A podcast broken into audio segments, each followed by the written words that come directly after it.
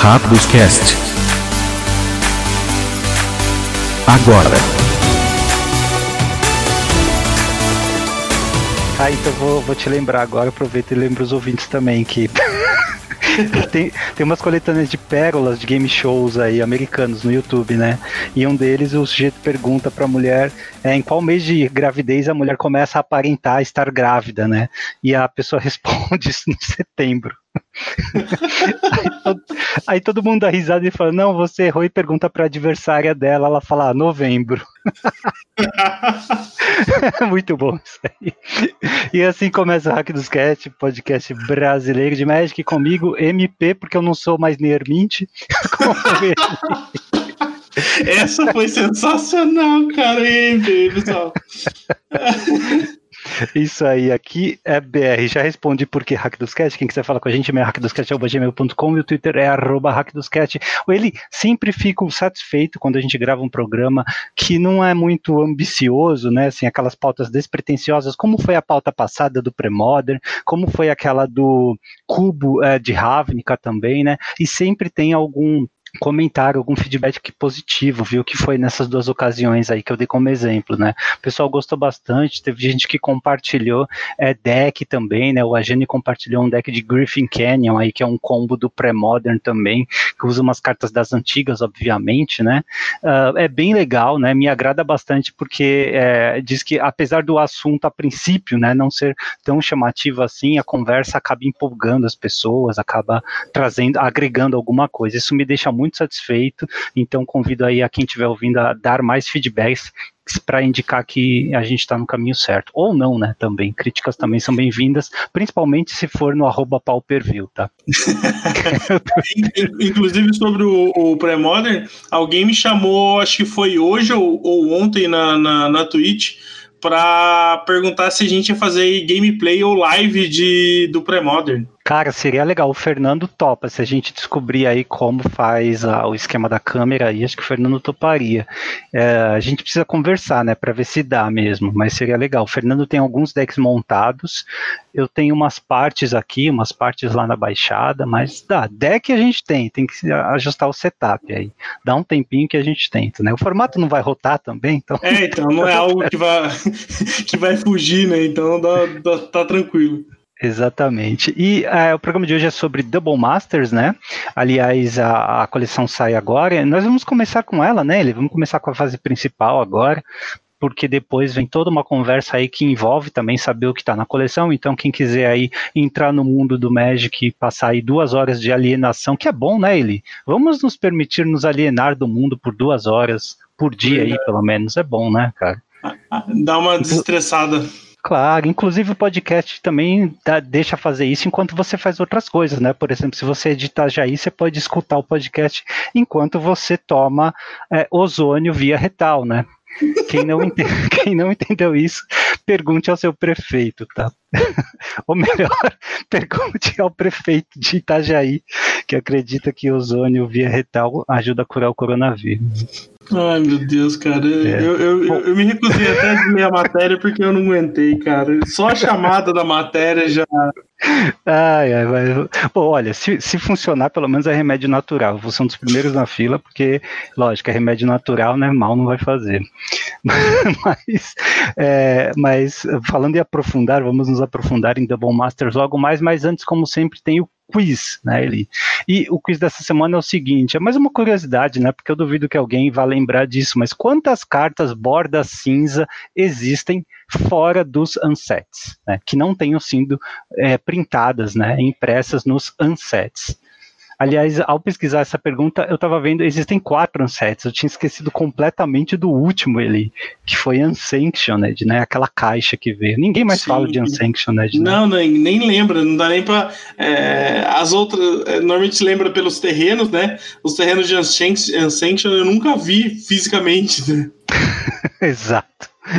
É, mas é, é, é, isso que dá esse ritmo absurdo, né, de lançamento de produtos aí. Não dá tempo de aproveitar cada um. A resposta aí para quantas cartas borda cinza existem fora dos ansets, né, que não tenham sido printadas nos ansets, vem lá na fase final, né. Enquanto isso, vamos passar de fase. Aliás, esse que é o último programa antes do Palmeiras ser campeão paulista, né. Vai enfrentar o Corinthians aí, passar o carro. Então vamos lá. Há controvérsias. Dá pra ser campeão em um jogo só? Tipo, 3x0 é capote ou tem que jogar os dois? Tem que jogar os dois. Ah, droga. Fase principal. Toda semana um tópico diferente. Entrevistas. Top 10.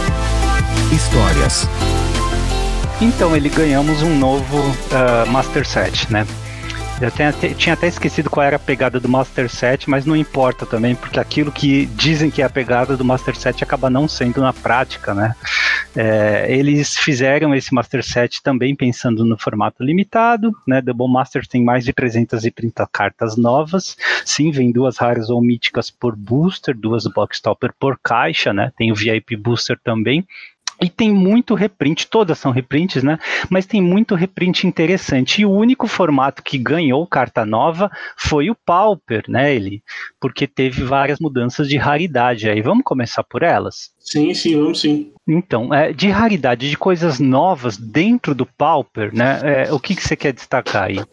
Olha, é, as melhores para mim são o Bonnie Picker, que é o urubuzinho lá de Diamond Cat, que é 4 manas, 3, 2, né, voar e Death Touch, pode ser castado por um, é basicamente um Delver do preto. Delver bom. do preto, olha só. É. Arrojada essa, essa, essa fala, hein? O Delver do Preto. Mas eu lembro Mas... que quando essa carta saiu pela primeira vez, é, já, já tinham falado algo do tipo, né? É... Ela não jogou no standard da época, mas agora estando no Pauper, é possível. Sim, sim. Espero que venham mais coisas do tipo pro formato. Mas é, é, é ele, ele tá indo bem, em, principalmente em decks que tem Snuff Out, né? Então você consegue fazer no turno 1, né? Nossa, é mesmo. Pelo que eu contei aqui, é, é assim, é, é, é ela, um, uma, uma mana 3-2 voa Death Touch no turno 1 é absurdo, né? Sim. Mesmo pro Pauper é absurdo. Mas sabendo que o formato tá cheio de Delver, que é uma carta também de uma mana que vai trocar com esse passarinho, né? É, aí não fica também tão abusivo assim, né? Tem uma. Tem como contrabalançar isso aí. Mas é, é o então. preto, o preto tá cheio de removal fácil, né? Com um ou com zero mana, ele remove o Delver adversário.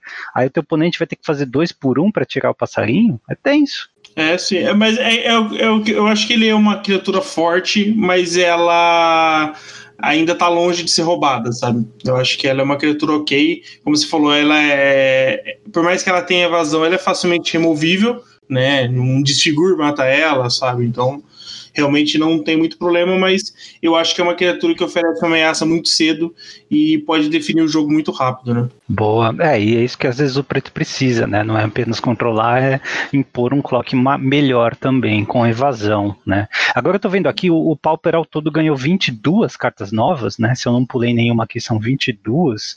E essa não foi.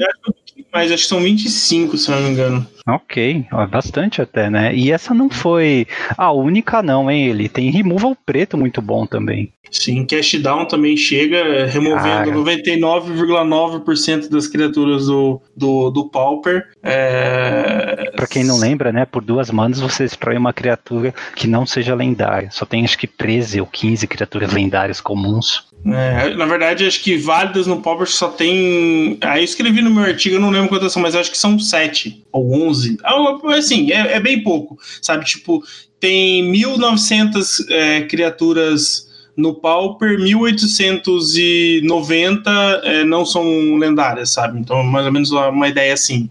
Então, tipo, ela basicamente remove tudo que existe no, de criatura no, no, formato. É bem forte, bem forte mesmo, né? E só lembrando que Obliette voltou, né? É, tá como incomum no set, mas enfim, ela já foi impressa como comum, então é, o pessoal do Pauper ganhou aí ferramentas novas e o reprint de Obliette ajuda também a pessoal que queria montar um monoblack, um, alguma, algum, alguma build com preto, né, também já ajuda a fortalecer aí. Então ganhou brinquedinhos novos, né, tá, agora tá acessível. Legal pra caramba. Sim, sim, eu gostei bastante. É, é, é eu não acho que era essencial é, a, a, carta em si, mas o fato de ela tornar acessível uma carta com preço tão abusivo, né? Não abusivo porque é, por outros fatores, sempre porque a carta é de Arabian Nights e realmente era difícil de achar. Né? Não era, não é uma reclamação infundada e também o preço também não era infundado, né? Então, eu acho que é bem-vindo muito bem-vindo é, ter uma carta aí. Espero aí que caia para seus 15 reais, pelo menos, para facilitar bastante o acesso da, da galera aí. E em matéria de removal, o vermelho ganhou também um top removal dentro do Pauper ali.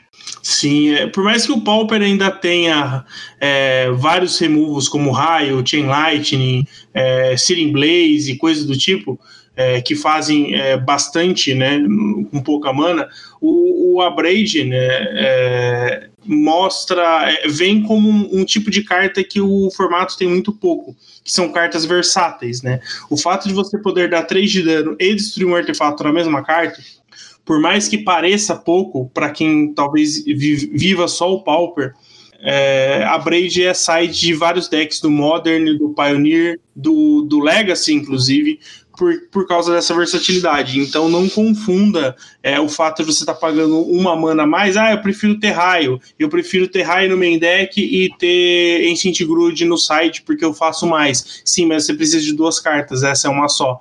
É, e outra, você, você vai ter uma carta com habilidade de side no main deck. Então você pode muito bem colocar um upgrade solto lá no seu main deck, você vai conseguir destruir uma, um, artefato aí já no, no G1, né? Então é, isso... a, Brasil, a Brasil é forte, ela veio já nesse nessa ideia do de desenvolver cartas que sejam mais versáteis e possam ser utilizadas em melhor de um, melhor de dois, apesar de ser de Amon Cat, né? Você já tinha o Magic Arena no beta, né? No beta fechado nessa época. Então acho que já veio nessa nova filosofia de design.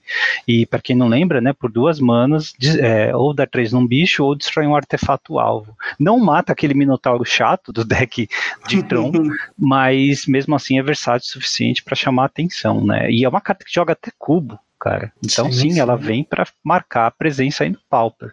Mas não são as únicas ali. O que mais que o Pauper ganhou de brinquedinho novo?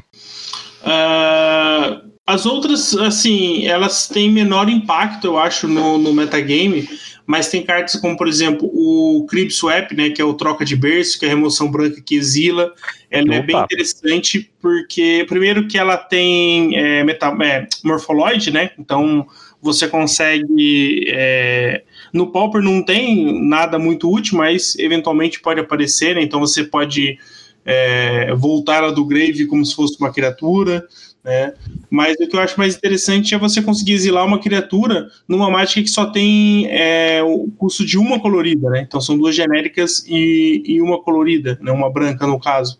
E, por exemplo, a outra muito parecida é Unmake, né? O, o... Unmake, sim, que custa três híbridas Orzhov. Exato. Então, assim, o, o Crypt, o Crypt Web é, é pode surgir aí é, index, por exemplo, o W, sabe? Ele pode ser uma carta útil nesses cenários, mesmo com o pequeno drawback de deixar um bicho 1 barra 1 em campo, né? Certo. E olha só, já que já estamos falando em mudança de raridade, né? Algumas cartas vieram para incomum a partir de rara, tá? Mas deixa eu ver, acho que a única, é, a deixa eu ver, Gênesis gelatinosa que não chamou muita atenção, Trash for Treasure também não. Uh, abraço de Ave Maia e Invocador de Esfinge também são cartas que vieram, Skullmutter também, mas são cartas que não chamam muito atenção. É, algumas cartas vieram para Mítica a partir de rara, tem uma né, que veio para rara a partir de incomum, que foi muito chato de ver, né, que foi a Revenant's Trap, e, e teve alguns downgrades de mítico para raro. Isso é importante para quem quiser ter mais acesso à carta, né, jogador de commander e tal, né, por exemplo, Broodclad veio, é, of Tangle, que é uma carta de 8 manas, né, pode jogar aí em algum deck de commander, a Joira de, uh, de, de Dominária, né? O Lux Cannon também, Sword of the Meek veio para raro de incomum, infelizmente. A Voice, né? A Voice of Resurgence veio para raro também, era mítica, né? A Shahun e o Progenitor Mimic, esses dois que jogam muito Commander, né? Acho que principalmente o Progenitor Mimic aí, que é difícil de encontrar, vieram para raro nessa coleção, tá? E eles antes só estavam disponíveis como míticas, tá? Então, para quem quiser aí, Tá, aí tem algumas cartas que pela primeira vez você tem acesso à versão não foil delas, tá? São dois commanders muito importantes, a Atraxa e a Breia, tá? Primeira vez você pode pegar não foil e a primeira vez em foil também de algumas cartas, tá? Acho que a que mais chama atenção aqui é o Aprendiz de Mago, né? Para quem jogou quarta edição aí, né? Falando em pré-modern, Aprendiz de Mago aí tá aqui e o monolito de basalto também, tá? Para quem joga Commander. Essas aí são as que mais chamam atenção, mas sim, tem outras cartas que pela primeira vez você pode ter acesso em foil. E, assim, ele, o booster é caro, né? Antes de começar a gravar, nós estávamos vendo aí, custa 75 reais contra um booster de, de é, Mystery que custa o quê? 35, né? Então Sim. é o dobro, né? Tudo bem que vem o dobro de raro também, mas é complicado. E aí, o grosso do booster são as comuns e incomuns. E aí, pesquisando aqui, as comuns e incomuns que mais chamam a atenção, que mais retém valor, se você conseguir abrir, né? Olha só, PF, uma Basalt Monolith, né? Uma baita carta de Commander, né? Carta de como infinito em Commander. É, o Mitchell's Bubble também é uma carta que joga jogou Modern muito tempo, né? Legacy também já vimos no deck de Death Shadow, né? Lightning Greaves, por causa de Commander. O Bliet, cara, também é, é, bom lembrar, né? Você pode abrir num dos slots da Incomum o Bliet, que ainda não é uma carta de é, mais de 4 dólares, essa versão, uhum. né? Ou seja, né, quase que paga o, é, metade do booster, vai. Quanto que tá em... incomum, né? Numa incomum só, né? É, Manamorfose, né? A Manamorfose voltou, tá como incomum também. Os terrenos de Urs, eles não são tão baratos assim. Uma das incomuns que mais me chamou a atenção, que eu gostei de ver aqui, é Fatal Push também, porque não é em toda a coleção que você tem condições de trazer a mecânica de revolta de, de novo, né? Fatal Push não é uma carta tão cara, né? Essa versão é a mais barata dela, 1,50 dólares, tá? Mas sim, é um baita reprint. É, que mais? Crop Rotation voltou, ele baita carta também, né, cara? Joga Pauper também, não joga? Sim, sim. Agora tem começado a aparecer um pouco mais, né? Na, nas listas de Tron. É uma carta muito útil, né? O pessoal começou a ver vantagem nela, né? Porque é, começaram a entender que você o crop rotation não é simplesmente para você fechar o tron, né? É para às vezes você buscar aquele terreno que tem uma habilidade que você precisa. Então, por exemplo, você destrói um, você sacrifica uma life gain land e pega um bojuka para dar em resposta a alguma coisa do que vai voltar do grave ou Ah, legal isso aí. Então, assim, são algumas legal. coisinhas que, que, que eu já vi acontecer e que podem ser muito úteis, né? Tem algumas versões do Tron com mais criatura que usa aqueles terrenos que tem um terreno branco que entra virado e, dá, e protege uma, dá proteção para uma criatura quando entra em campo, sabe? Então tem umas coisinhas simples assim, mas que podem ser decisivas num jogo tão equilibrado, né, quanto o Paul. E curiosidade sobre crop, crop, Rotation, né? Ela era comum em legado de Urza e a versão foil dela de legado, né? Tá perto de 500 reais, mais de 500 reais, né? 133 dólares na Stars, na, na, na TCG Player, tá? Baratinho. Uma comum foil lá de legado de Urza. Bom, o que mais que é staple aí de formatos que você pode abrir? O Welding Jar, também, né? É uma, veio como incomum. Dread Return, a mágica que também veio como incomum, né? Uma mágica de reanimação, tá? É, o Medalhão Izete, né? Spring Leaf Drum também, são cartas que jogam aí outros formatos. Ash Barons ali também tá aqui presente. Ash Barons, cara. Sim, é, é, o pessoal tem que colocar na cabeça que Ash Barons tem que sair em toda coleção Masters ou qualquer outra coleção de Commander, tem que sair Ash Barons. Né? Hum. É uma carta que ela é boa. É, no Commander você pode jogar com Bears tranquilo, sabe? É um, é um, terreno muito interessante, é muito, muito útil você, você usá-lo, né? Porque sempre você vai ter algum terreno básico, né? Então é, é bem útil. É, ela, tá, ela tá como incomum aqui, né? Infelizmente, então não vem com tanta frequência. Entre as comuns, tem duas cartas muito legais aqui de abrir, que são Ancient Stirrings e Brainstorm, né? São cartas que com certeza você vai passar muito fácil, tem alguém precisando, ou você mesmo, né, pode acumular aí seu set que você não vai se arrepender, não, tá? Então todas essas cartas. O Everflow Chalice também tá, tá carinho e veio como comum também, né? Comum, Everflowing Chalice, isso aí, cara. Então, todas essas cartas que nós falamos até o momento são aqueles, assim, aquelas cartas que vêm para somar valor no booster, né? Aquelas cartas gratuitas. Né, uhum. que sem contar raras e míticas. Então, vamos dar uma olhada agora um zoom nas raras e míticas, porque tem muita coisa boa, mas o, acho que tem o dobro disso de coisa também que a gente não quer abrir, que a gente não, não deseja, tá? Uh, entre as cartas é, raras e, e, e, míticas aí, o que, que você gostaria de, de destacar? O que você está comemorando aí que saiu nessa coleção? De rara e mítica? É. Olha, sinceramente, não tem muita coisa, porque eu não, não tenho utilizado muita coisa. Né? Não, não, é, não, foi algo que eu tivesse esperando, assim, sabe? Ah, mas você pode estar comemorando porque a galera vai ter mais acesso agora, né? Querendo é, ou não, sim. o preço, o preço grosso das cartas diminui, né? Pode ser que essa versão não seja tão acessível, mas no geral esses reprints servem para reduzir os preços. É, e sim. não é apenas esse único reprint, né? É o acúmulo de reprints tem vários, várias dessas cartas saíram em outros Master Sets, também saíram em, é, no Mystery Booster, né? E agora com esse novo reprint, Mystery Booster foi agora em 2020 também, né? Então, segundo reprint de algumas cartas no mesmo ano, contribui muito para reduzir. O, o, Felipe aqui no podcast falava muito sobre a redução do Tarmogoyf, por exemplo, na época em que ele jogava mais, né? Assim, toda semana caía um pouquinho. Por quê? Porque uhum. começaram a reprintar em todo o Master Set. A cada dois anos você meio que tinha certeza que ia sair a carta, né? Então a gente está aí ganhando uh, acesso a essas cartas. Né? E é, nesse sentido, tem várias que a gente pode comemorar aqui, pensando nas pessoas que jogam Pioneiro e principalmente Modern e Legacy. Né? Ele Commander nem se fala, né? Ah, Commander, não, é.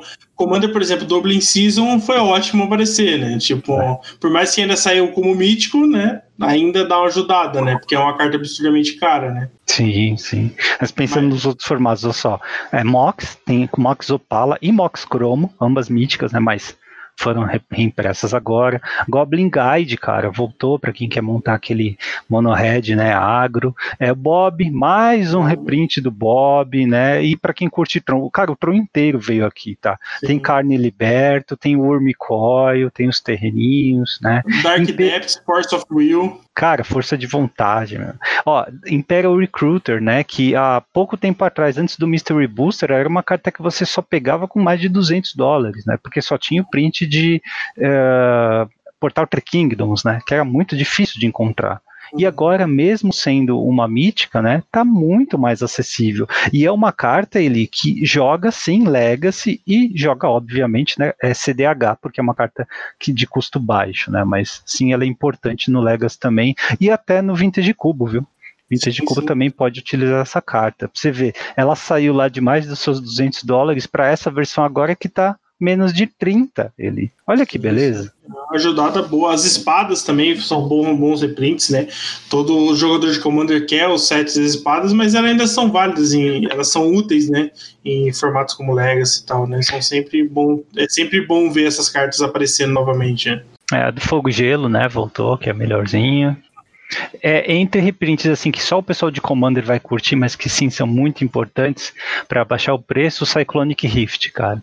Sim. É uma baita carta em Commander, assim, MVP, sabe? Uma super carta. É, o, é a cólera do azul, né? Uma das melhores cartas azuis para Commander, super staple, e ajudou demais a reduzir o preço. Ela não veio no Mystery Booster, a última vez que nós vimos ela foi em Modern Master 2017, tá?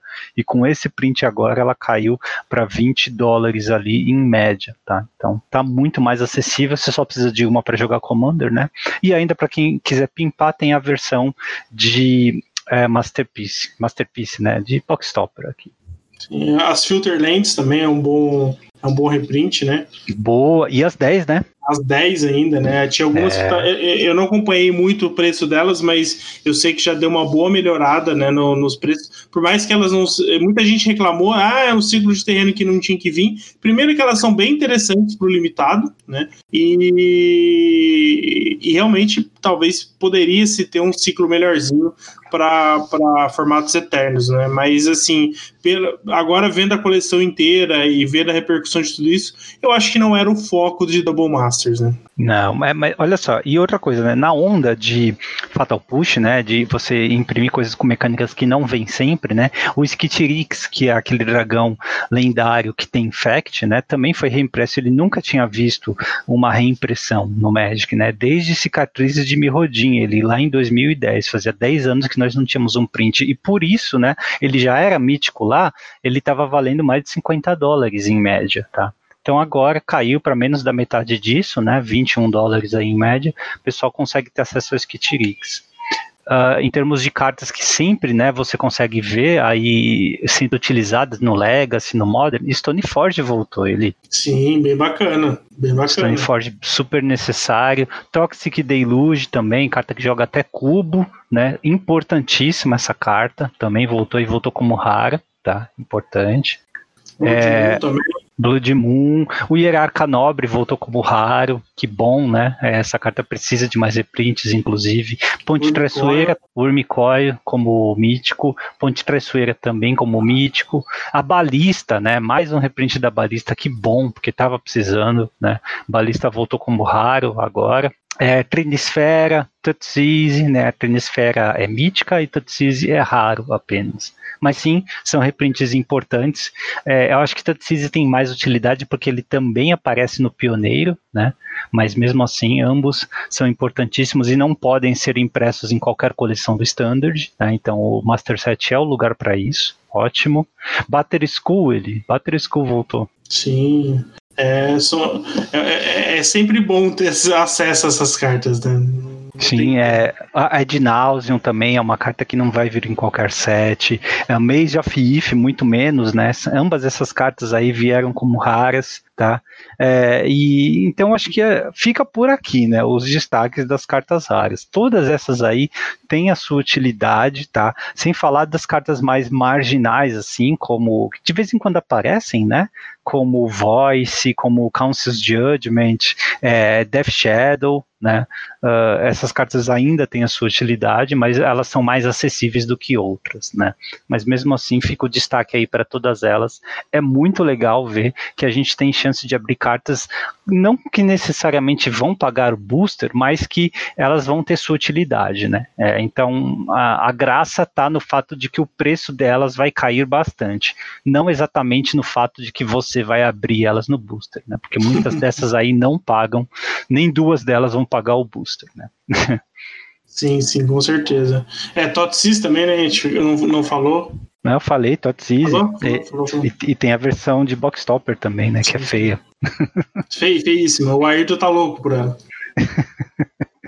É, é, e, cara, e é isso. Uma, um outro destaque também são os terrenos, né? Você tem aqui dois sets de terrenos básicos e um deles tem as artes do John Avon, aquelas artes clássicas de Unhinged, tá? Só que com um frame novo, tá? Mas ainda assim é terreno full art. Então, eu, pelo que eu estou vendo aqui nos preços, ele, esses terrenos do John Avon, eles estão em torno de um dólar, um dólar e dez cada um, tá? É, então seria o que? 5, 6 reais cada, né? Já ajuda um pouquinho. Se você abrir um algum do Noam Bradley, não, não vai ajudar. tá um quinto do preço. Mas os do John Avon sim, tá? Então é mais aí uma, uma coisa para você comemorar, né? Se você abrir. E, e, é isso, né, Eli? Uma coisa interessante também é que é, o, as cartas, as box topper que vem nos booster VIP, né, naquele collector booster que custa 650 reais, elas uh, são foil, tá? Então, por, acho que é por isso também que elas têm um valor menor, tá? Na pré-venda elas estavam com um valor menor do que as mesmas versões dela não foil. E onde é que você encontra essas versões não foil? Pelo que eu li aqui é nos bo no, nas box topper das caixas mesmo, tá? Por exemplo, força de vontade, né? Se você quiser a versão foil, é no VIP Booster. Se você quiser a versão não foil, mas ainda assim com aquela arte, master, é, box topper e tal, é naquela versão do, das duas que vem na caixa fechada que você compra, né? Que inclusive é mais difícil, né? Porque você tem muito menos chance de abrir, né, naquelas duas que vem na caixa do que num Collector Booster, né? Sim, sim, com certeza. Essas seriam mais escassas, é. Uh, e, e, é isso ali. Eu, eu, eu, gostei dos reprints, a função que eles cumprem, sim, mas acho que nós já até falamos demais sobre a, a, nossa opinião sobre o preço, né? E a forma de que a Wizards tem tratado também, né? Esses reprints. Tem coisa que era muito mais necessária que não apareceu aqui. E muito reprint lixo, tá? Muita rara, algumas míticas também que não prestam, que não agregam valor nenhum e que ninguém precisa, nem para Commander e que estão presentes aqui. Então, na minha opinião, esse valor está diluído e é muito perigoso arriscar seu dinheiro nesses boosters, tá? Mas ao mesmo tempo a recompensa é muito grande também, tá? Para quem tiver sorte, é muito valor. É, não é o meu caso, né? Então, com certeza, essa roleta eu não vou girar, mas é, é, é o que você disse, né? A aposta para esse, esse, essa coleção é muito maior, né? O range é muito maior. Então, eu acho que Double Master é, é, uma, é, um, é uma coleção meio sem identidade, por mais que tenha o flavor do, do Double, eu acho que ficou só nisso, sabe? Só na ideia do Double, mas eu acho que ela pecou um pouco nessa falta de identidade. Você não conseguia. É, é Double Masters é é, ela é para onde? É, ela tem foco em algum formato? Ela não tem? É para todos? Então ela deveria ter, atender melhor, entendeu? Sabe? Então, tipo, eu acho que Double Masters acabou querendo fazer muito e, e com, com, acesso a muita coisa e acabou não agradando é, uma quantidade tão grande de, de, da comunidade, né? Então acho que acabou não sendo um sucesso, talvez como, como é, foi, foi pensado para ser, né? É, é eu, eu, eu comemoro o fato de existirem esses reprints e que os preços vão baixar. Tá? Isso é muito importante. Agora, não é um produto que me dá vontade de comprar, porque eu não vejo valor, eu não, val não valorizo ele a ponto de do preço que estão colocando nele, né? É, como um Master Set. Mas a, a, parte que nos interessa é ter carta individual, não é abrir booster, né? Então, para isso, ele cumpre a sua função até que decentemente, né? Mas ainda aguardamos aí o reprint das FETs. Ansiosamente. É. É isso, ele mais algum destaque de Double Masters? Não, acho que é isso mesmo. Acho que a gente já vem falando bastante, né, em doses homeopáticas aí nos últimos programas. Esse foi só para dar uma mais uma fechada no assunto e esperar o próximo Natal, né?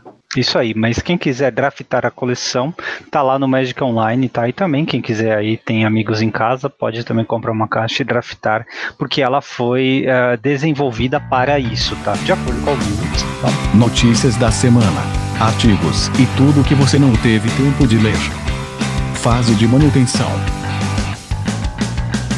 Gosta de surpresa, ali? É, um pouquinho. É, teve surban surpresa agora essa semana.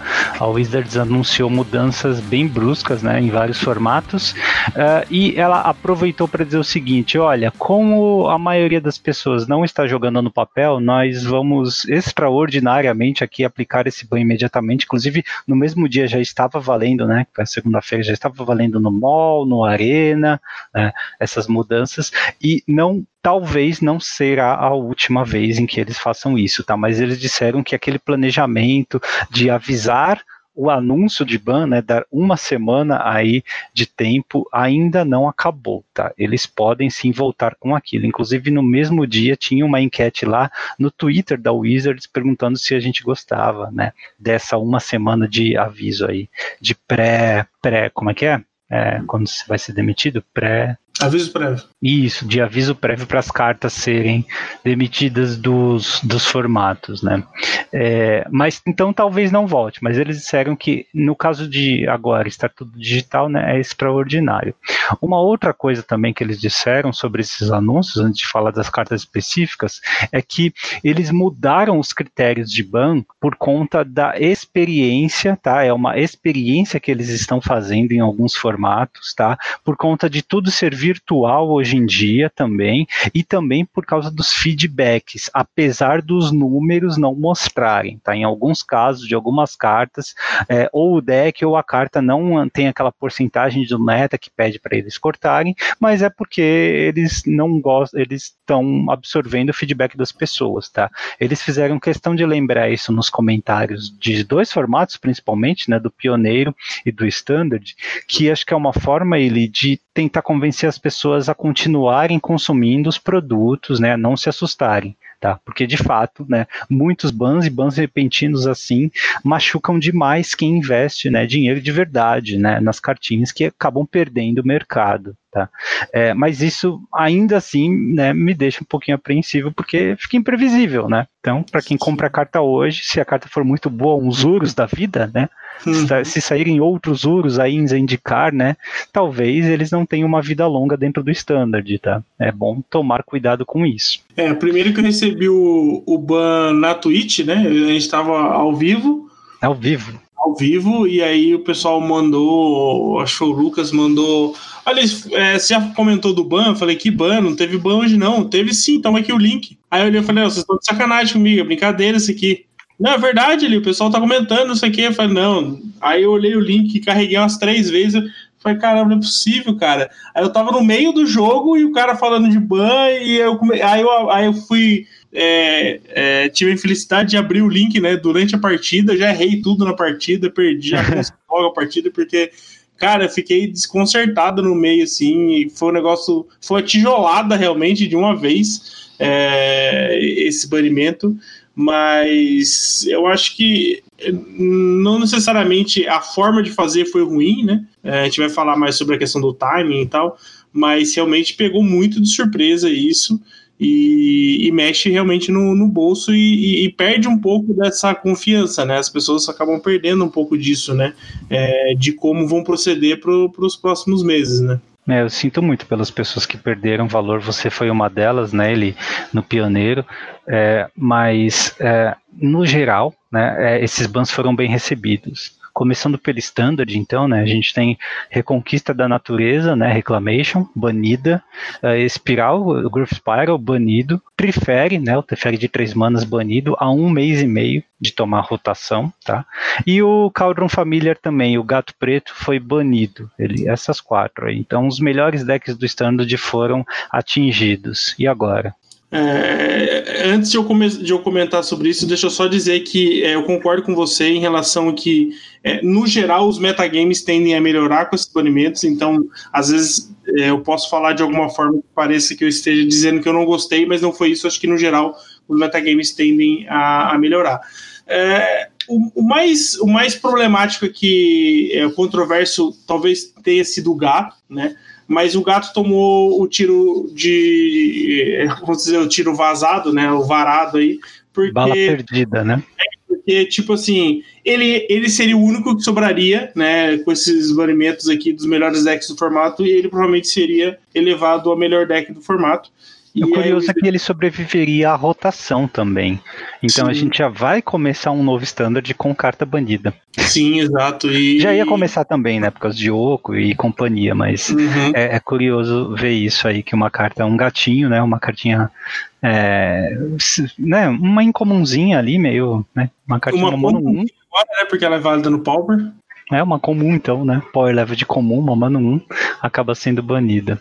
É, mas sim, né? Todos os decks acabaram sendo afetados. O timing foi horrível, né? O pessoal já estava pedindo o banimento do Trifere e da Reclamation faz tempo, tá? É, um o mês... Trifere foi pedido banimento quando ele nasceu. Há um mês e meio aí da, é, de, de, eles caírem do standard de a Wizards faz isso, porque acho que já tinha que já tinha vendido o que tinha que vender e também mexe um pouquinho o metagame, né? Depois do Players Tour. É, mas eu acho que não tem muita discussão. Todas essas eram merecidas, né? E a questão que fica agora é para onde vai o standard.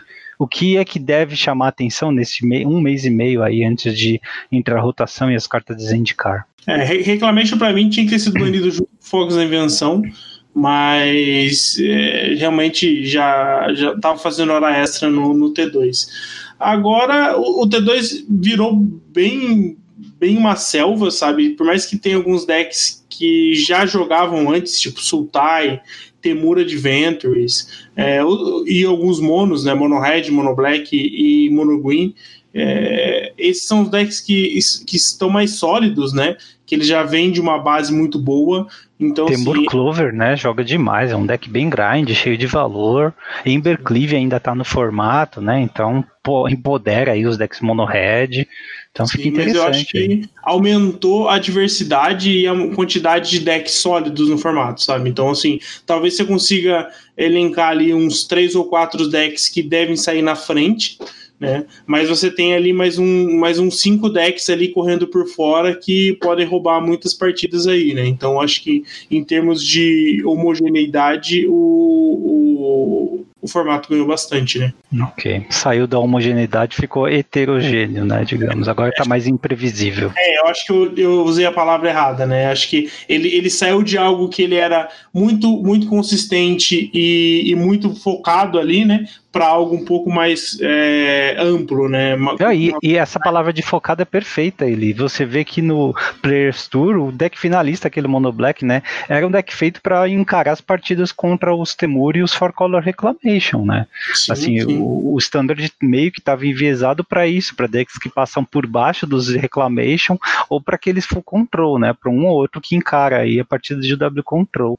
Então eu é. gostei é. bastante. Eu espero agora que é, esse novo interesse do standard, né, traga também uma diversidade maior e não fique apenas em monohead, é, Embercleave e Temur Clover, tá?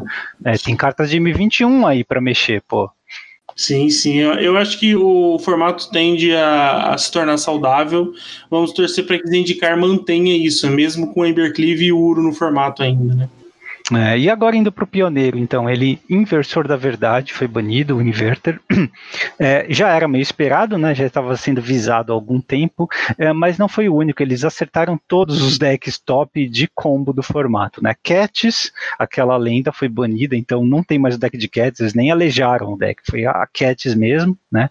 A balista ambulante foi banida, ele, então a balista foi banida porque ela era um, um dos, uh, uma das peças de combo com Eliod, né? Então então já era também. E Ruptura do Submundo, cara. Underworld Breach foi banido. Né? Então, quatro aí combos, né? Os quatro top combos do formato foram banidos.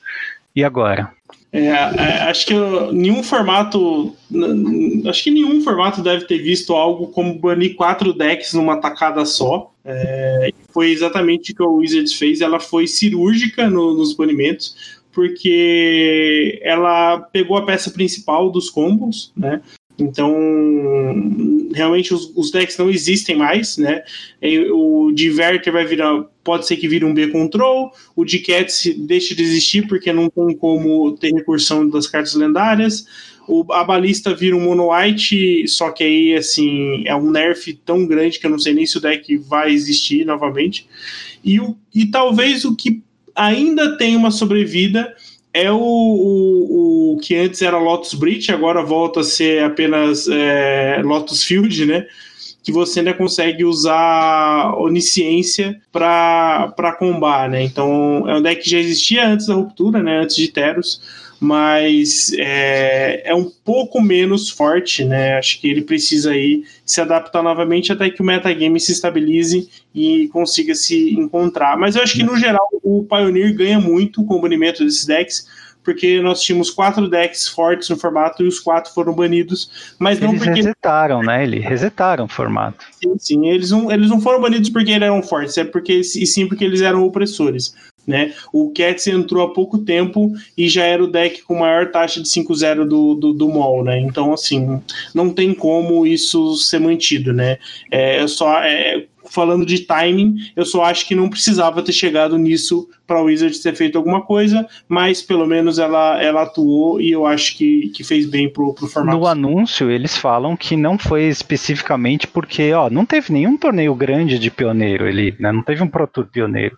O que eles falaram é que eles estão aproveitando que boa parte dos jogos estão sendo digitais e estão fazendo experiências, tá? Reforçaram isso no pioneiro também, que é uma forma também de tranquilizar as pessoas que têm dinheiro investido no formato, né? Mas não adianta, não adianta nada quem já tinha investido né? Quem já tinha comprado os Ugins, como foi o seu caso, quem já tinha montado o deck de Cats inteiro depois do desbanimento recente da, do juramento da Nissa, por exemplo, né? Então é, é um sinal para um lado e, e né, algumas semanas depois o sinal oposto, né? É curioso isso. É, mas no, no, geral eu, eu acho bom, e quando inventaram o Pioneiro, começaram essas primeiras listas, uma das coisas que eu critiquei aqui foi o seguinte, cara, se é para ter formato com combo de duas ou três cartas que mata no terceiro ou quarto turno, você já tem esse formato que é o Modern, mano. Não precisa ter um segundo formato, é redundante isso. E o Pioneiro ficou assim. Né? Não precisava disso. O pioneiro era para ter um outro feeling do Modern. E agora sim parece que se tocaram, porque ao banir essas cartas, eles estão promovendo um estilo de jogo que é muito diferente do estilo de jogo degenerado que você vê no Modern. Aí sim eu acho legal. Né? Você tem estilos de jogos diferentes para formatos diferentes. Aí sim, né? Mas antes estava completamente redundante. Então, se eles continuarem com essa política agressiva de ban, né, dentro do pioneiro pelo menos, aí o formato começa a ficar interessante na minha opinião, porque em, em comparação com o Modern, né, porque se é para ver coisa degenerada, assim, esses combos mais rápidos, é, eu prefiro ver Modern, tá? Eu, eu acho mais legal, eu acho que tem mais opções. É, eu acho que realmente eles começam a moldar uma, uma identidade para o Pioneer, o que é interessante. Eu acho que passou da hora de que isso aconteça. Né? E, e assim, eu acho que eu não vejo cartas que seja, sejam necessárias é, ser banidas novamente, mas, tipo assim, eu já tinha, a gente já tinha comentado de balista lá quando saiu o Pioneer, a gente falou que balista era uma carta para se observar, não só pelo combo, mas porque realmente ela tem um power level é um pouco acima ali da, do, do normal, né, pro, pro formato. Não uhum. necessariamente deveria ser banida, eu acho que ela realmente ela só foi banida porque ela interage demais com o Eliod e cria esse combo aí. Mas, por exemplo, Dig to Time é, e Totsis, por exemplo, são outras duas cartas que é, estão ali no limite entre é, muito forte e, e forte demais pro formato, sabe? Eu acho Bem elas... lembrado, cara. Bem então, lembrado. Eu até discuti isso no, no, na Twitch esse final de, nessa semana. Algumas pessoas concordaram, algumas não, né? Mas eu acho que a gente tem que levar em consideração que, assim, a carta no vácuo é muito forte. Você já pensou o que, que você vai fazer agora no Pioneiro? Você tem é. um, tinha investido, né? Tem um, tinha um deck montado. É, e agora? inteiro, né? No momento eu vou tirar ele do shield e vou guardar ele dentro da pasta, porque eu não quero pagar 80 reais na Onisciência é, no momento para não jogar, né?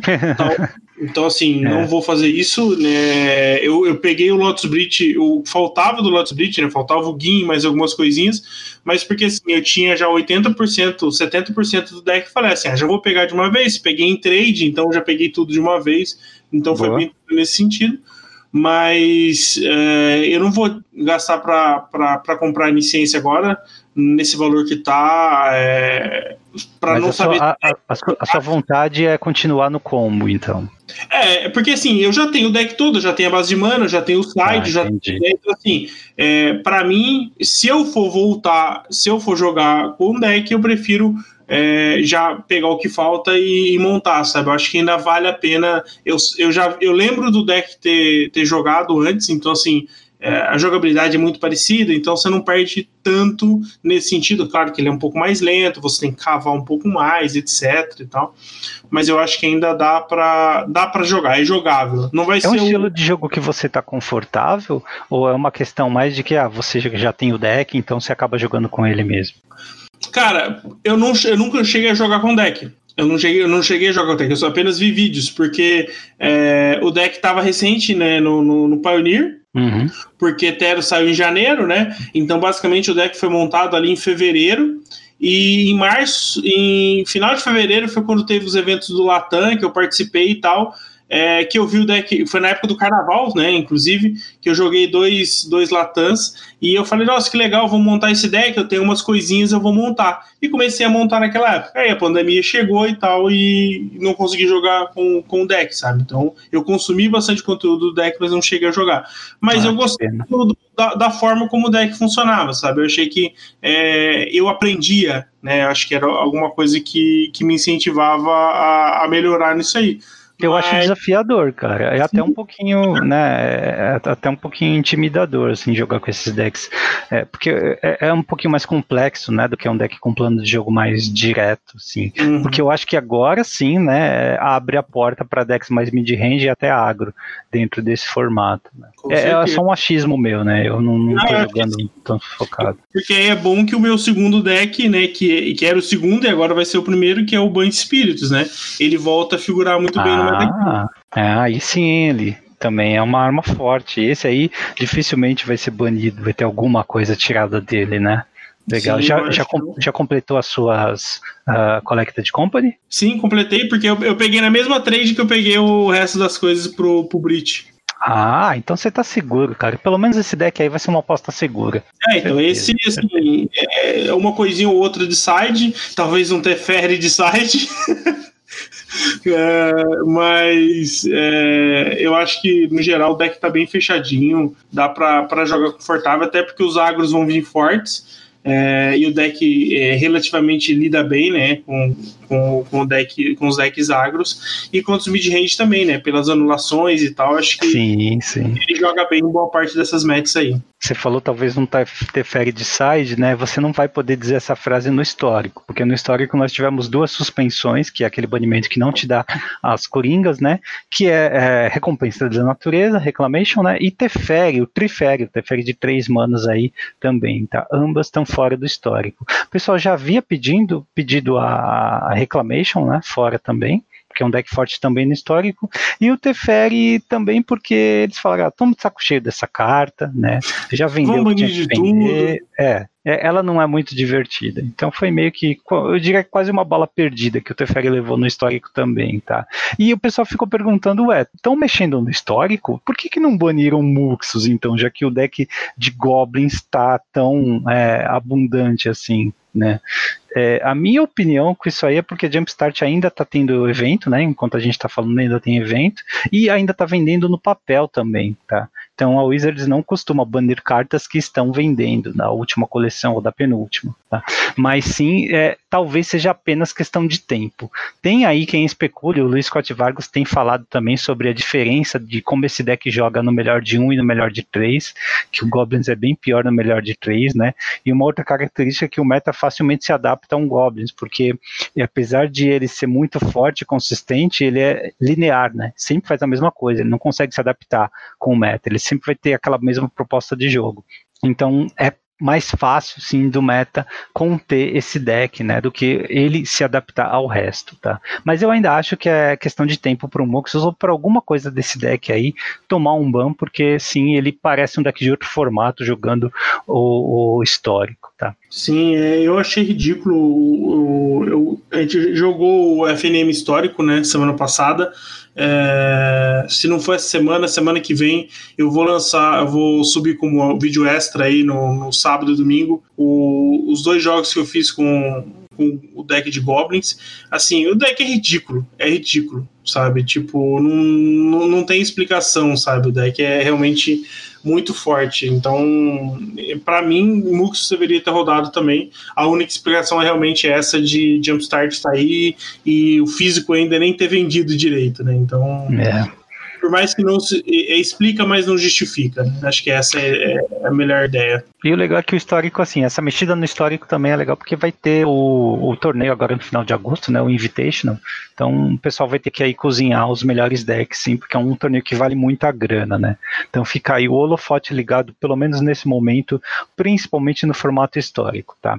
E para quem joga Brawl, o Trifere, o Trifere de três manas, também foi banido no Brawl, né? É a fase de Oco, todo mundo tem sua fase de Oco, né? Banido em tudo. Dessa vez é o Trifere também foi banido por último, né? E, e é, é, é, até bizarro isso, né? Você vê como claramente tem algo errado com o design, né? E tem aí uma discordância entre é, be, é, proporcionar um, um ambiente de jogo decente e também é, criar as condições para vender as cartas, né? Que também a gente não pode ignorar o fato de que a Wizards precisa vender, porque o Brawl é um formato em que não tem tanto domínio assim de, de, de metagame. Então, se o Teferi hoje ele é abusivo no Brawl, ele foi desde que ele foi impresso, tá? Ele foi, é, ele, ele, ele é ele não é uma carta divertida desde o início, né, nesse formato. Então por que, que só agora ele foi banido? Tá? Então, é, ao, o timing ao, é bem. É muito curioso, né? Mas assim, eu acho que ele já foi banido desde o início, porque se você jog... você tinha um Brawl de Teferi, você não conseguia jogar, né? Teu oponente via que você estava de Teferi e que estava do Brawl, né? E se ele não fazia isso, ele estava errado. Né? Mas vamos aí, eles vão mudar de assunto porque tem mais coisa também. Vazou uma hora de gameplay do Magic Legends. Eu não sei se é vazamento mesmo, se é aquele vazamento proposital para criar hype, né? É, mas dá para ver sim alguns planos, algumas magias sendo lançadas, o sistema de deck building lá dentro, tá? Para quem tiver interesse, o Magic Legends é aquele jogo MMORPG de ação do Magic, tá? Que deve sair uma beta esse ano aí, uma beta aberta, não sei. É, não tem data ainda, né? Por enquanto Mas... não. Tem, tem, um pessoal que acompanha essas questões de MMO, jogos multiplayer, e é, eu tenho visto uns vídeos de análise, depois que o, o, um dos desenvolvedores lançou uma entrevista em que ele explicou o sistema de monetização desse jogo, o pessoal caiu matando, viu?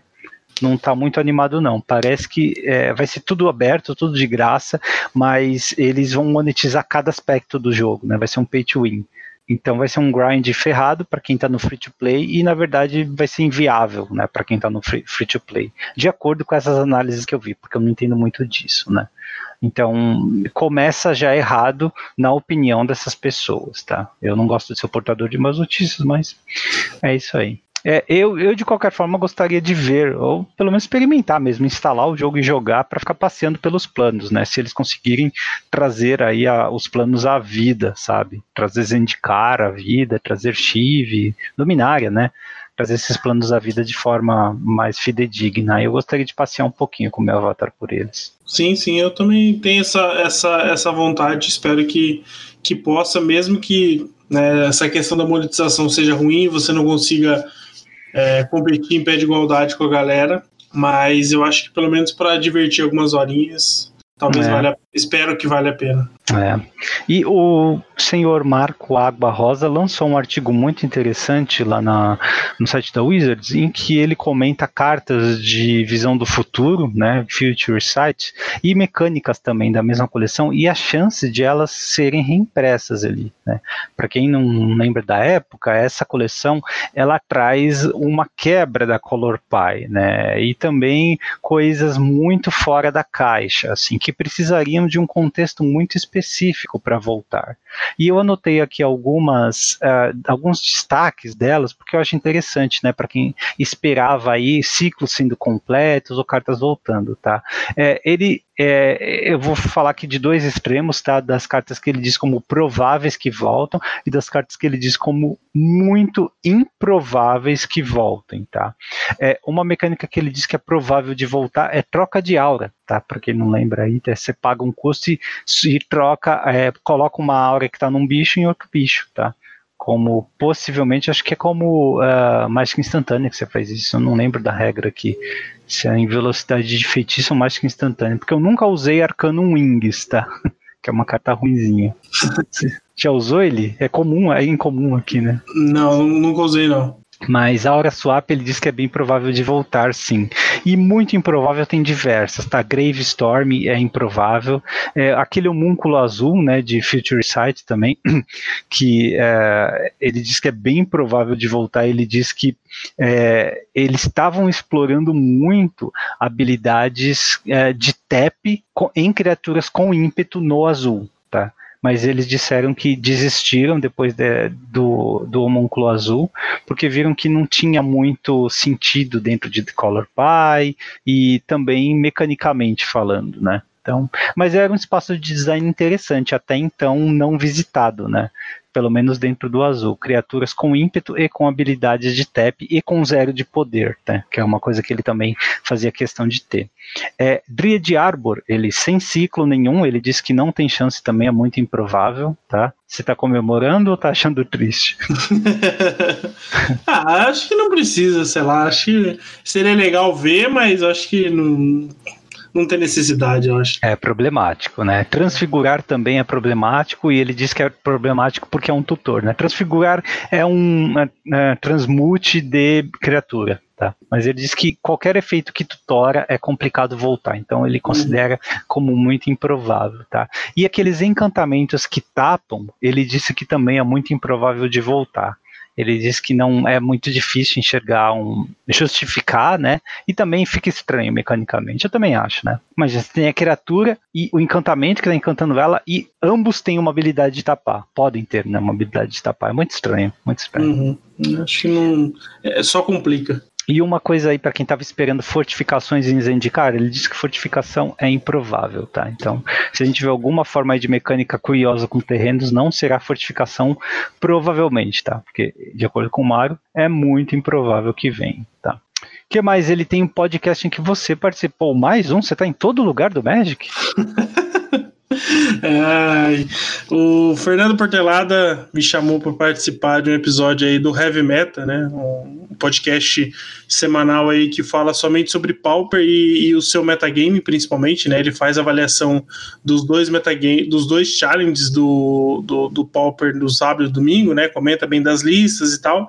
E sempre tem algum extra falando sobre alguma coleção, algum banimento, alguma coisa específica aí. E eu fui convidado para falar sobre o challenge, né? Infelizmente, a nossa querida Wizards é, pisou na bola com a gente e não liberou as listas do, do Pauper. Não, até hoje de manhã não tinha saído ainda, né?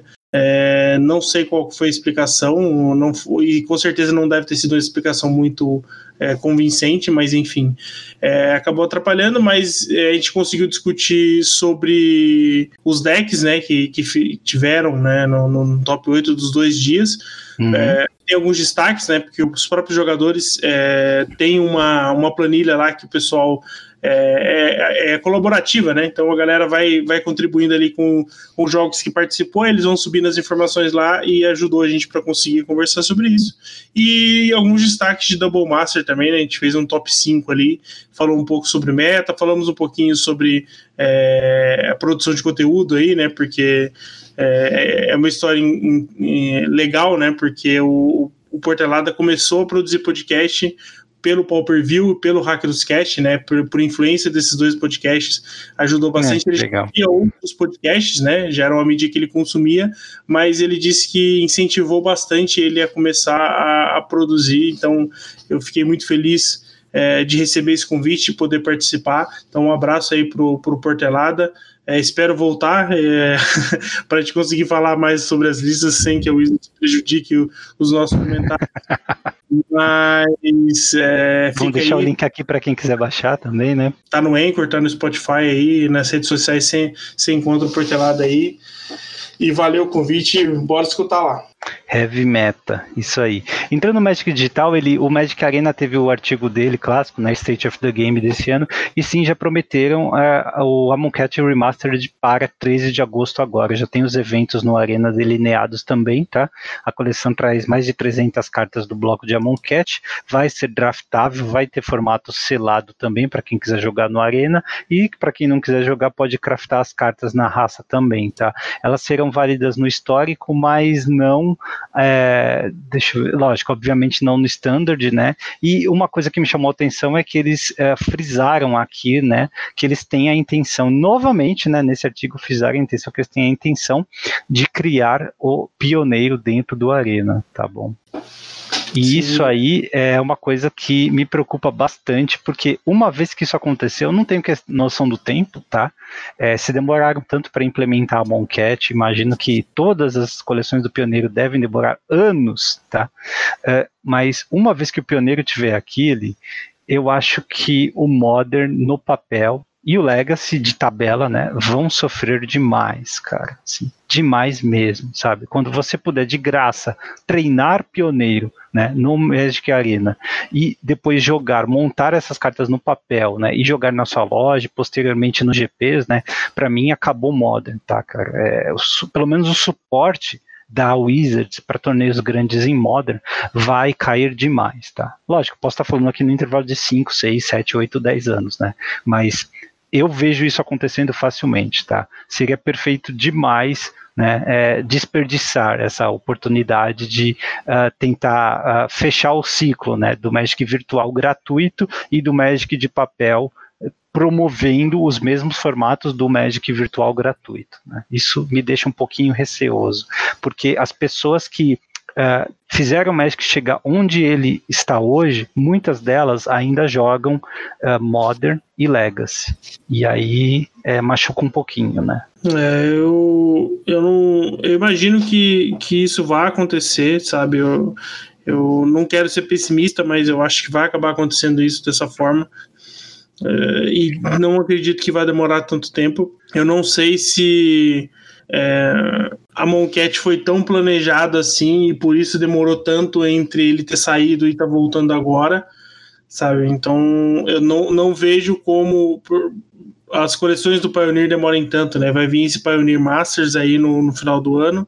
Uh, e eu acredito já que para ano que vem, provavelmente começo de 2022, talvez o Pioneer já esteja implementado no, no Arena. Essa é minha, minha meu palpite. Uh, tá bom, super otimista, viu? Se eles descobrirem uma maneira de importar as cartas direto, cartas, artes e tudo, né? Só programando mecânicas, aí fica mais fácil. Talvez até agora a Mooncat seja um teste para isso, né? Para algum uhum. algoritmo de importação direto. Porque se tiver que programar carta por carta, vai demorar, já que demoraram tanto agora em Mooncat. Mas o artigo não termina por aí. Eles falam que o ovo misterioso volta, tá? Eu não sei do que eles estão falando aqui, mas tem a ver com recompensa de rotação, tá? Então, quando tiver a rotação, vai ter uns boosters ou uns coringas, algumas coisas aí. Mas quem quiser receber, vai precisar logar no Arena antes de ter a rotação, tá? Então, se você ainda não instalou o Arena, instale, tá? Instale antes de 17 de setembro, tá? Instale agora, vá acumulando recompensa, acumulando dinheiro, porque quando tiver rotação, né, vai ser um bom momento aí de iniciar tudo e aproveitar essas recompensas de rotação. E por fim, ele, eles disseram que Jumpstart voltará, né? Estamos no fim aí do ciclo de Jumpstart, o evento vai terminar, mas eles disseram que provavelmente voltará sim, tá? Então a gente tinha especulado isso no último programa, né? E eu acho legal, cara, que volte. É uma coleção de para de vez em quando é legalzinho jogar. Sim, eu, eu acho que ela deve voltar sim. É, e como a gente disse, eu acho que ela precisa ser repaginada, né? Não voltar somente no molde que ela veio porque se ela tiver um outro modo que talvez você consiga é, ter um certo retorno, eu acho que aí sim o Jumpstart vai ter o, o a atenção que ele, que ele merece. É. Cara, e a última coisa aqui, né, para terminar a fase de manutenção, é tipo, cadê os torneios grandes de pioneiro? Cadê os torneios grandes de modern, né? É, a Gencom, a programação da, da Gencom provou aí que é possível criar aquelas God Accounts para o Magic Online.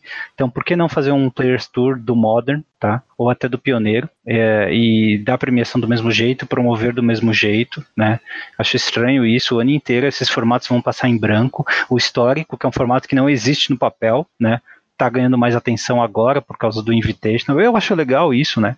Mas não é, é o que não é legal é o fato desses outros formatos serem ignorados, porque as pessoas que jogam eles aí ajudaram o Magic a chegar onde ele está hoje, tá? Acho muito é. chato isso.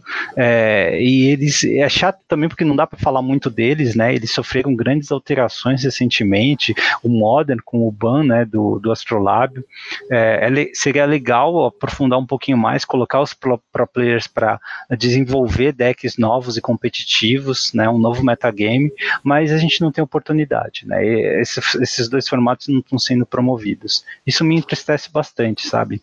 Não sei. É, eu sei que tem a desculpa aí da, da pandemia e é uma desculpa válida, mas seria possível, com um pouco de esforço, provavelmente fazer um torneio grande, um Players Tour, num desses formatos direto do mall, tá? E eu tenho certeza que muita gente apaixonada mesmo ia assistir, ia contribuir, né? Ia até cozinhar decks e tentar se classificar via mall.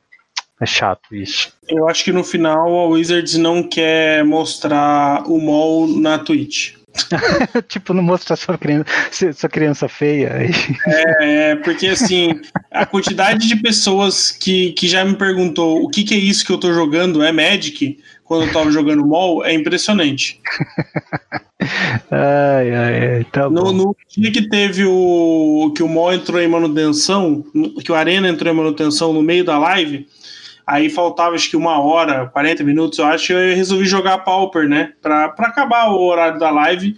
E aí uhum. umas duas ou três pessoas entraram perguntando o que, que eu tava jogando, sabe? Nossa. É, é, é, a pessoa conheceu o Magic pelo Arena, sabe? É, não é, é, mas assim, é, a Wizards precisava é, reconhecer que ela tem um programa que ele funciona, né? É, e que lá ele tem os formatos X, X, X e é assim que funciona e tal.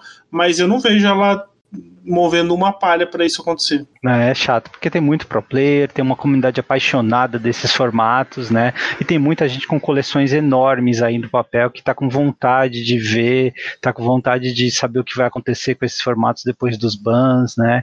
E que não tá vendo esse eles sendo promovidos, né? Então isso me entristece bastante, é uma coisa para se pensar aí. Preços e tendências. O mercado do Magic. Aqui, no Hack dos Cast. Então, ele já falamos muito de preço lá na fase principal, mas ainda tem algumas coisinhas para comentar, né? Por exemplo, quais são as cartas de Double Masters que pagam o booster, tá? Tem várias míticas aqui, né? Sem ser box topper, né? Mas que acabam valendo mais. As mais caras da coleção são Força de Vontade Mana Crypt, tá? É, as versões não foil normais, então mais ou menos o mesmo preço, beirando os 400 reais, Tá? Uh, você consegue até por 375 uma Mana Crypt no preço mínimo da liga, né? Mas tá por aí. E, ó, pasme, né? A terceira carta mais cara da coleção é o Jace Mind Sculptor, beirando os 300 reais ali. Não sabia que um Jace estava tão caro. É, ele nunca foi barato, mas ele só encareceu depois que ele voltou pro, pro Modern, né? Caramba, viu? 300 pila. Bom, depois dele tem a Mox Chromo, também não sabia que ela tava tanto, mas aí já deu uma bela queda, né? 165, 170 reais nos preços mais baratos da liga. Depois a Espada do Fogo e Gelo, 150 reais. Carne Liberto tá ali, né? Com seus 170 reais, mais ou menos. Mox Opala também. Curioso, porque Mox Opala foi banida do Modern, né? Tá jogando o, o que? Legacy. É, o Carne Liberto já deu uma baixada, né? Eu não cheguei a olhar o preço dele, mas eu lembro é, claramente dele estar tá acima dos 200 reais. Eu vou até vou dar uma olhadinha no histórico aqui para ver se. 160 reais você encontra aqui nas lojas mais baratas, na versão de nova Firexia, né? Mesmo assim, baixou bastante, né? Baseado no que estava antes do, do reprint. Isso que é a parte boa dos reprints, né? Deixa as cartas acessíveis. Você vê o Imperial Recruiter, cara, menos de 100 reais você encontra um.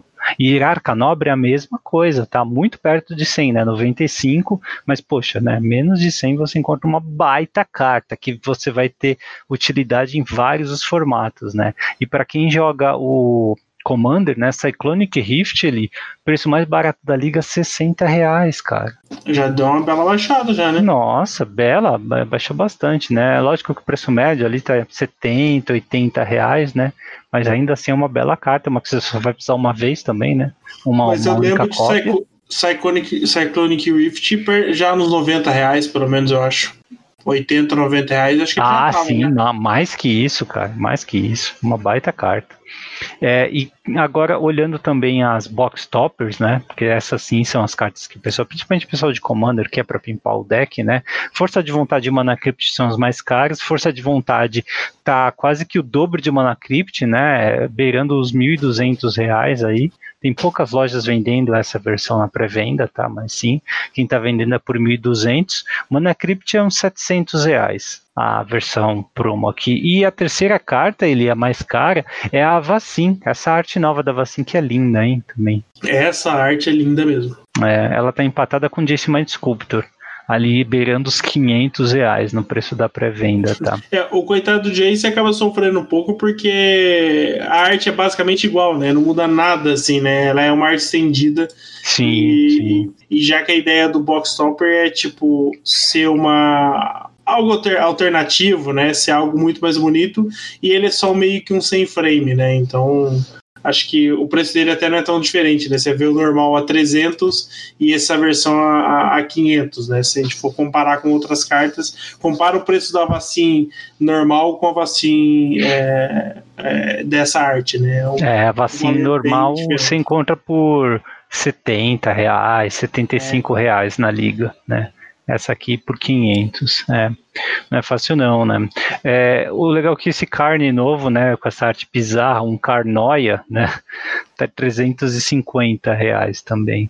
É, porque é carne liberto, né? Apesar da arte ser, ser estranha, é o carne liberto, cara. Sim. É uma carta que joga, né? Joga no, no, no Tron Modern, né? um, um baita deck. Também joga Commander, né? Não tá explicado. É, entre a, essas, essas box toppers, né, as mais baratas, né, são obviamente aquelas que vieram de cartas comuns e incomuns, como os terrenos de Urza, Expedition Map, tá? É, Fatal Push Crop Rotation também estão, são as mais baratas. E entre as raras, você tem o Midlin Mage, que nós spoilamos, tem Sneak Attack também, a rara mais barata aqui, né? Mesmo quando eu digo mais barata, assim, na pré-venda, acho que só tem uma loja vendendo aqui, né? Mas por enquanto essas mais baratas estão um pouquinho mais de 100 reais, tá? Não vai pagar o Collector Booster, tá? Mas, né, é considerável. Se vier duas, né, dá o quê? É, uh, dois terços do preço do Collector Booster, né? Já dá uma ajudinha em ele. Sim, já dá uma ajudada, né? Né? Para quem joga Legacy ou Commander, o Council's Judgment também é uma das raras box topper mais baratas, né? 150 reais na pré-venda, mas a versão normal dessa carta é 35 reais, tá? Ainda bem que tá barato, que o pessoal pode usar aí para montar. Legal. É, acho que outro destaque aqui que a gente pode falar são dos terrenos, né, do, do, do John Avon, porque são as artes de Unhinged, né? Então, para quem quer ter esses terrenos bonitos sem pagar os valores, que são os preços de Unhinged, as de Double Master tá, são ligeiramente mais baratas, né? Bem lembrado. Já tem preço em, em, em reais aí? Sim, sim. É, as versões é, não foil, é, a ilha, que é a mais cara, tá 30 reais, né? E os outros estão é, todos aí perto dos 20 reais. Esses são aquelas artes de Unhinged, né? E tem aquelas outras artes do Noah Bradley, é, que acho que são inéditas também, né? Mas são, são alternativas também. É, você tem entre R$ reais os outros terrenos e R$ reais as ilhas, que são sempre Legal. as mais caras, né? Legal, é. Não, não, não, não, basta falar né, que o, todas essas cartas que tiveram reprint uh, sofreram queda de preço, né? Porque vai ter bem mais delas aí no mercado. Dentre todas elas, acho que imposto territorial, que é uma carta de commander, porque o branco já tem dificuldade em gerar vantagem de carta, né? Então essa por uma mana ainda gera tanta vantagem de carta assim, joga muito em commander. É, imposto territorial foi a que mais sofreu queda, assim, pelo que eu vi nessa última semana, pelo menos, tá? Está é, tá numa queda aí de 40% do preço normal. Lá fora, a, a melhor versão dela está por 40 dólares, que é a versão de Legends, é uma versão borda preta, linda, tá? Por 40 dólares. Mas quem quiser uma versão mais baratinha aqui de quarta edição ou até de Double Masters, encontra por 70 reais aqui no Brasil.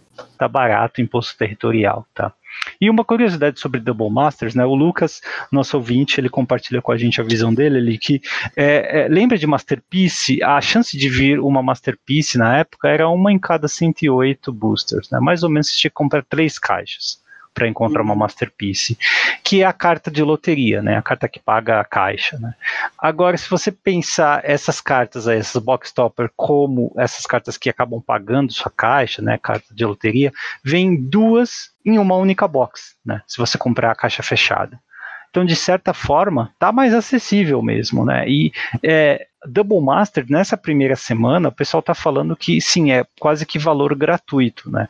É, se você levar em conta esse preço de venda dos boosters a 100 dólares, os VIP, e principalmente da box ali.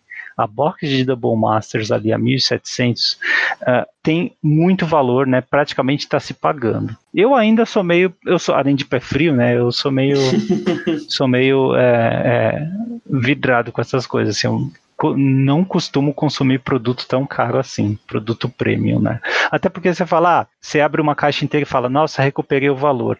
Mas quando você para para pensar, você tá cheio de carta que você não precisava antes, mas que sim, elas têm o valor. Né? Se você tiver que colocar no mercado para vender, muitas vezes você vai ter um trabalho e vai arrecadar menos do que você gastou. Uh, mas sim, né? Tem pelo jeito um valor de graça para quem compra a box fechada, tá? É o que tá todo mundo falando, por causa das masterpieces. Tá? Então, quem estiver aí pensando, compre box fechada, se puder. Se não puder, aí é melhor comprar carta avulsa, né, cara? Ficar arriscando abrir booster caro assim, não vale a pena. Ah, sim. É, meu conselho de alguém que é horrível para abrir booster é, é compre, hum. a, compre a avulsa mesmo. E decida logo, porque Double Master chega dia 7 de agosto agora, né? E já temos data para Zendikar Rising, que é o próximo lançamento depois de Double Master. Se não cair nenhum Secret Lair aí, né? Zendikar Rising cai no Arena aí no Magic Online dia 17 de setembro, daqui a um mês e meio. Então tá chegando. Decks de destaque.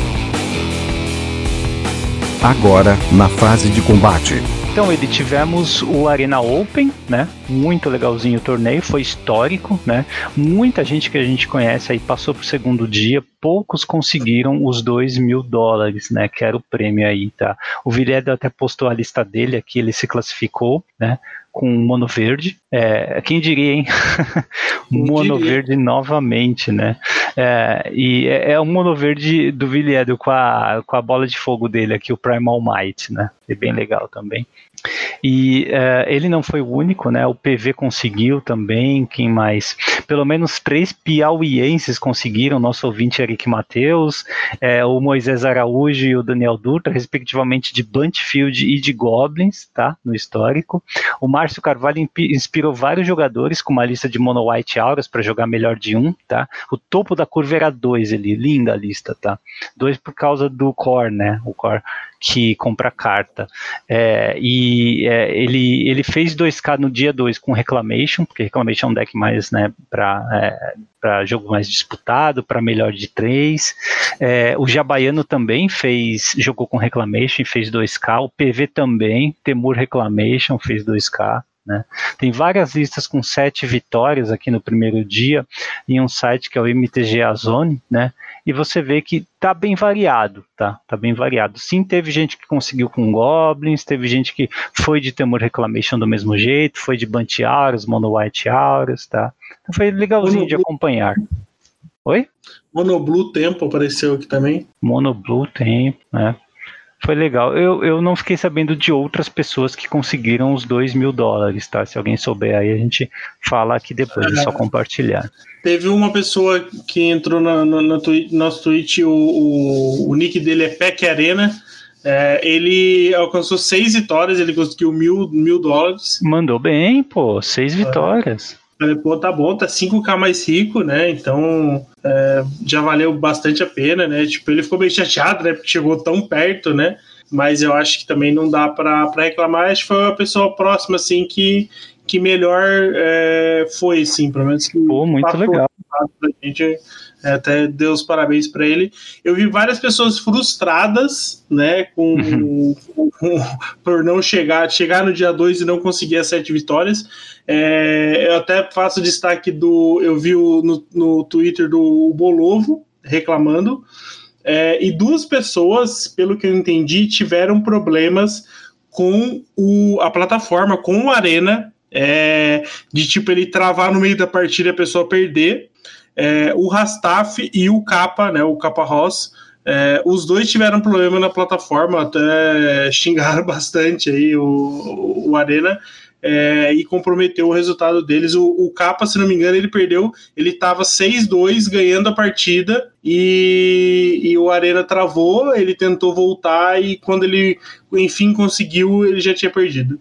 É, nessa segunda-feira, quando teve os bans, um, teve um gringo que durante o torneio, assim, entre a terceira e quarta rodada, é, ele teve carta do deck dele banida. Que ele tinha submetido para o torneio no Arena. É bizarro isso.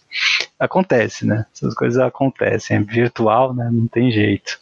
É, mas nós também tivemos a, o Players Tour Finals, né? É, infelizmente o Patrick Fernandes não chegou lá na final, né? Chegou longe, ele fez o top 8, jogou o top 8, mas não deu para ele, né? Ele estava de Temor Reclamation, é, enfrentou uma mirror match ali, né, e não deu certo. A final foi entre Mono Black Agro e Four Color Reclamation. Não adianta muito falar sobre os decks, né, ele, porque o meta vai mudar agora que nós tivemos o banimento, tá? Mas quem venceu foi o Rico Kumagai, e ele foi na final contra o Christoph Prince, acho que foi isso, foi isso aí. Uh, mas é interessante ver que até os próprios narradores eles estavam falando, né, que o For Color Reclamation ele consegue sair de umas situações absurdas, cara. É um deck que joga com é, Shockland, com uh, triomas que entram em jogo virados e mesmo assim consegue superar a rapidez, a velocidade do deck preto, né. Eles estavam até usando a palavra é, broken para para dizer como o deck de Reclamation estava funcionando naquela final, né? Foi uma é, melhor de três partidas também, que foi curioso de ver, né? Não são três jogos, não, são três partidas de melhor de três também, que é estranho.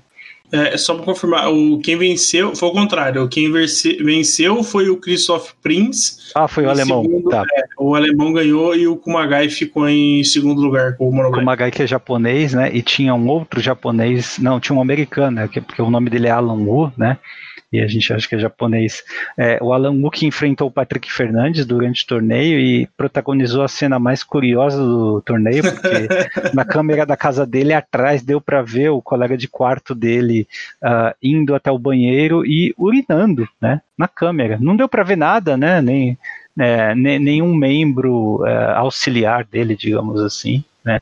É, porque ele estava de costas, mas sim deu para ver o que ele estava fazendo. Ele deu aquela famosa balançada, né? E não lavou as mãos depois, viu? Ele.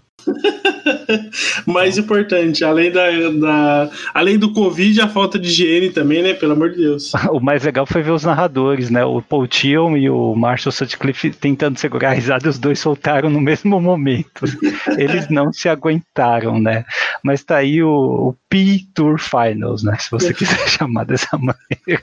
Não, e engraçado é que deve ter sido. Uh, é que o, o Patrick estava concentrado com o jogo, eu não sei nem se ele percebeu, até depois vou perguntar para ele, é, se ele se ele chegou a perceber isso aí na, durante os jogos, né? Porque. É, se bem que ele, ele não vai ter visto, né? Ele, eu acho que ele não estava vendo a é, câmera. Ele não estava é. vendo. Ele não tava vendo a câmera do. do... Porque eu não sei como é que é a transmissão, é, se eles estão no Discord pegando a, a câmera, então é, realmente o Patrick não deve ter visto, né? É, mas não, mas ele viu depois, com depois. Certeza, né? Porque foi uma cena assim bizarra, né? O sujeito dando o famoso mijão ali no meio do torneio, né? Em, em rede mundial para todo mundo ver. É, é só o médico oferece uma... pra gente. Muita gente dizendo que era uma metáfora para o estado do standard naquele momento. Ele, vamos falar de Pauper rapidinho, então, né? É, qual é o impacto aí desse downgrade das várias cartas boas que nós comentamos do Pauper, que já deu para ver no challenge desse, desse, fim de semana, né? É, eu, eu queria começar a discussão soltando aqui que o Alexandre Weber, né, brasileiro também, podcaster, é, não, ele não é podcast, ele, sou, ele tem canal no YouTube, né? Ele, sou, ele fez top 8 no challenge desse fim de semana com o Mono Black, cara. Ele tinha três cast down no deck dele. É, o, o, o Weber ele fez, é, ele montou uma lista, eu até comentei no, no, no Heavy Meta, né, com o Portelada sobre isso porque o, o Weber ele, ele, modificou bem a lista do Mono Black, né? Então, por exemplo, ele, além do Cash Down, ele também vai com Bonnie Picker, né? E um destaque interessante é que ele não usou Editos na lista. Ele não usou nem Veredito de Gaff, nem, nem o Chainers. Então, assim, realmente ele, ele colocou bastante spot removals o que é relativamente incomum para o Mono Black, né? No, é, se no pegasse um Boggles, estava ferrado, hein? É, eu até falei, pro, porque teve um Boggles, se não me engano, no top 8, e como a gente não teve acesso às listas, a gente não conseguiu ver certinho como é que ficou o, o pareamento, né? Para ter ideia é. do que ele enfrentou. Mas pelo que ele colocou no, nas redes sociais, ele não enfrentou nenhum, nenhum Boggles mas assim, realmente seria bem complicado se ele tivesse, né? Então, tipo, ele, ele meio que foi numa meta call aí, é, e acabou se dando bem, claro. Mas o que eu achei mais interessante é que o Monoblack do Pauper sempre foi muito control. Às vezes até full control, né? Com o Corrupt Control. Mas ele conseguiu deixar o deck mid-range sabe? Então ele consegue variar entre, em, entre os jogos, né? Mexendo em side, etc. E até a postura dele durante os jogos para deixar o deck dele mais controle. Porque como ele vai com Snuff Out, então, por exemplo, ele pode é, adiantar a, as criaturas dele, a agressividade dele com Bonnie Picker. Ele faz ali dois Snuff Out e, e entra com os Bonnie Picker, então ele já tem seis de poder na mesa, sabe? Batendo cedo e comprando cartas depois. Depois tem o, o Thorn também para completar aí no, com o Monarca. Cara, essa flexibilidade é muito boa para um deck mid-range. Sim, sim, eu achei, eu achei bem, bem legal a lista dele. Eu acho que vai ter é, bastante é, sucesso aí para frente. Eu ainda sinto falta do, do Edito, porque o, o, o, preto não consegue lidar com encantamentos, né? Ele só tem o Farik Libation, inclusive ele tinha no site também, mas não é o suficiente para conseguir lidar com encantamentos.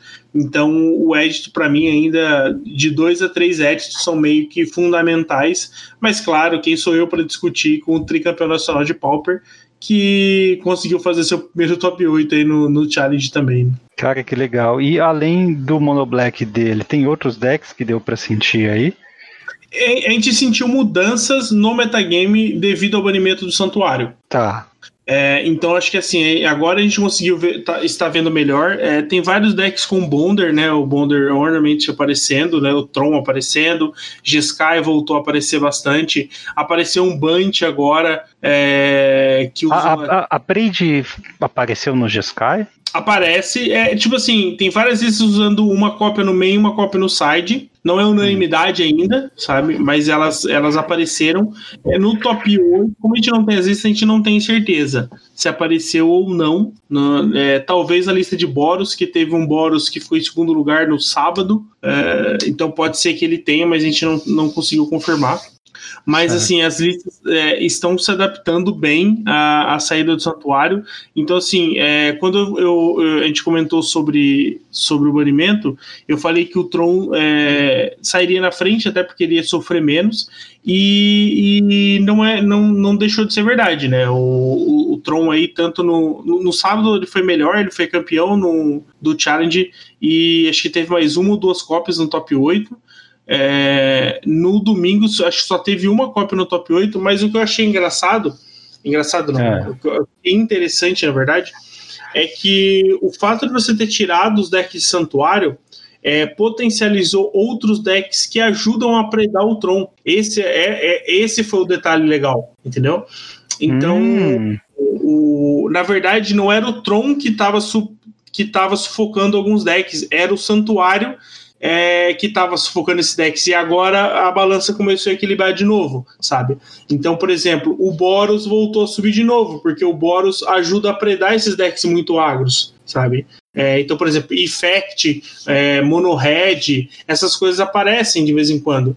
E o, e o Boros gosta de jogar contra esses decks, né? Porque você tem ali pelo menos 12 remoções, sabe?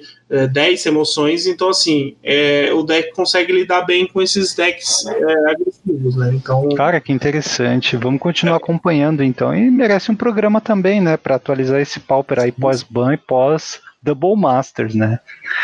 É, pra, só para citar aí, o Alexandre, o, o canal dele é Alexandre Weber MTG, né? Muitos vídeos de Pauper no canal dele, né? Ele tá na Twitch também, ele não tem datas exatas ainda, mas aí você pode procurar na, no final da tarde, começo da noite ali, entre as 6 e 7 horas da, da, da noite, você pode encontrar ele online aí também na Twitch. Fase final, para você que já está de saco cheio. Muito bem, ele frase da semana, a modéstia me impede de dizer. Você pode falar, por favor? Não tem como dizer essa frase, essa frase da semana.